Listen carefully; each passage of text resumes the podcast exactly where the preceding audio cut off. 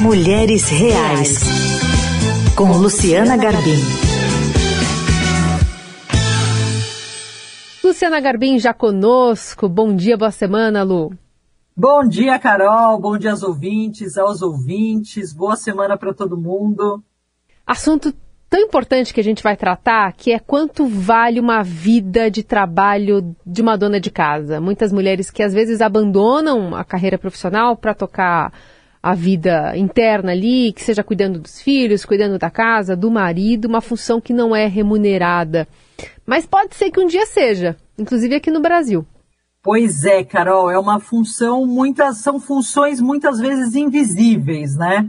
Mas tem uma discussão aí que está começando por aqui, que pode deixar muita gente de cabelo em pé, que é justamente essa remuneração do trabalho doméstico.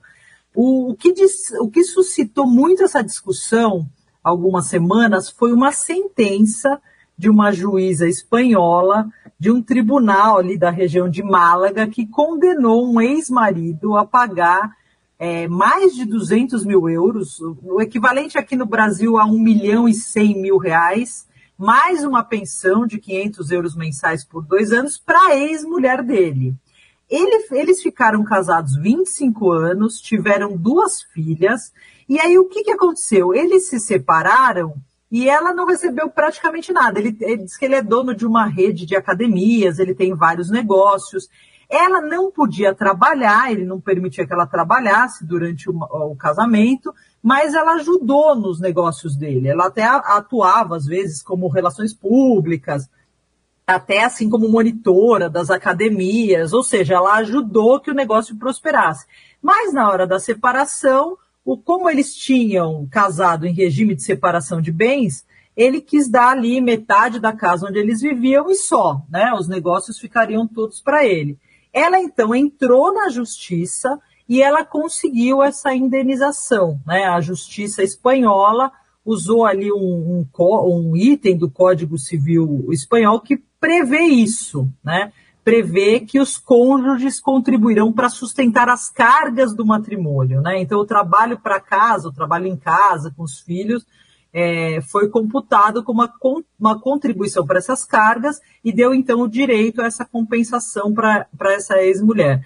E, e, na sentença, a juíza também considerou que o ex-marido acumulou né, o patrimônio, enquanto a mulher se viu privada de uma trajetória profissional, justamente porque ela tinha que se dedicar é, quase que plenamente a família. 25 anos, ela né? Tinha 25 anos, 25 anos ali como dona de casa, cuidando das coisas, né? É, é, criando as filhas.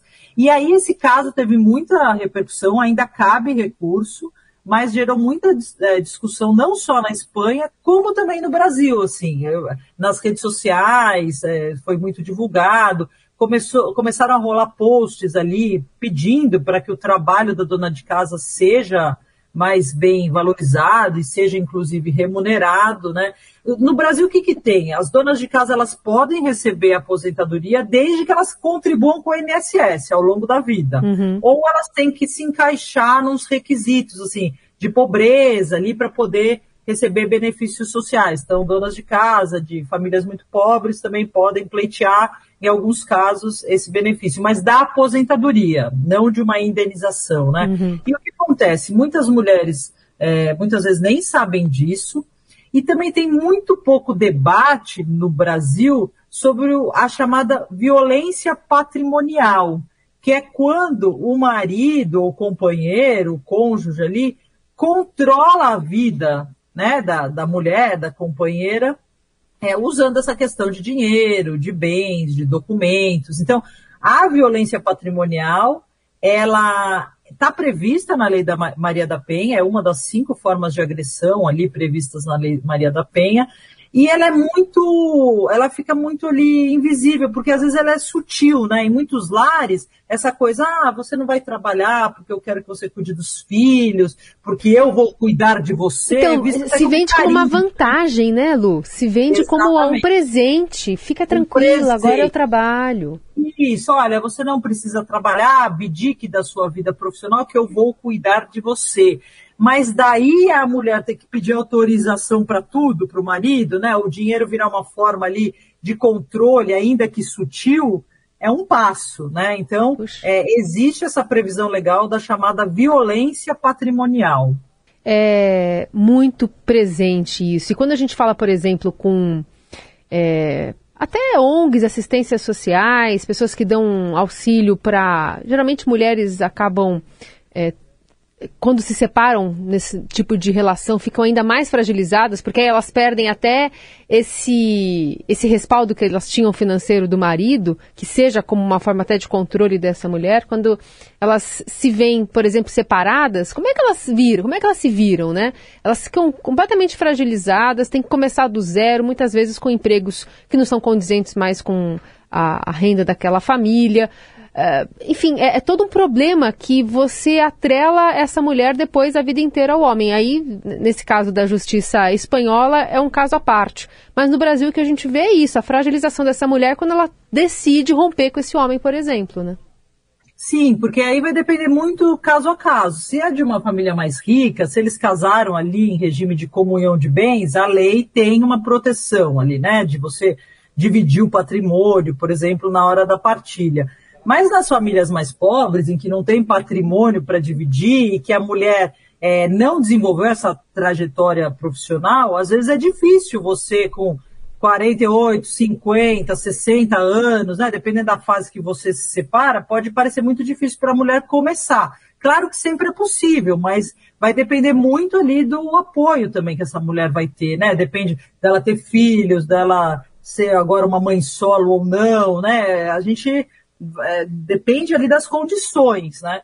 Então, se você já tem uma carreira estruturada, você tende a ter uma independência maior, né? Então, a, esse, no próprio caso da, da Espanha, a, a Ivana, né, Ivana Morel, que é a, a, a mulher, né, que entrou na justiça para reivindicar essa indenização, ela fala que a dependência econômica também é uma forma de maltrato, né?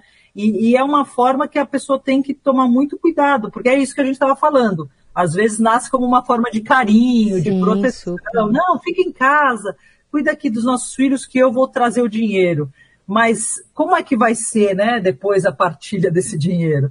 Então, acho que essa, esse caso da Espanha levantou essa questão, inclusive em outros países, e é um debate interessante e necessário que a gente pode fazer por aqui também. É, é isso. Bom, abrimos também a palavra para você, nosso ouvinte, que está por aí querendo opinar sobre esse assunto.